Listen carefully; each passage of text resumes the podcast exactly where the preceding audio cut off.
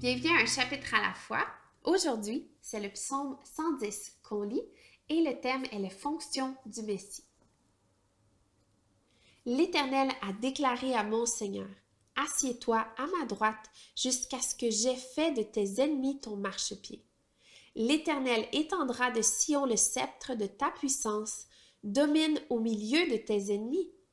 Ton peuple est plein d'ardeur quand tu rassembles ton armée.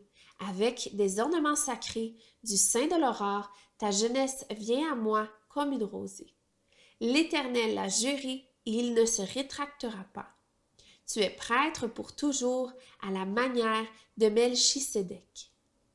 Le Seigneur est à ta droite, il écrase des rois le jour de sa colère.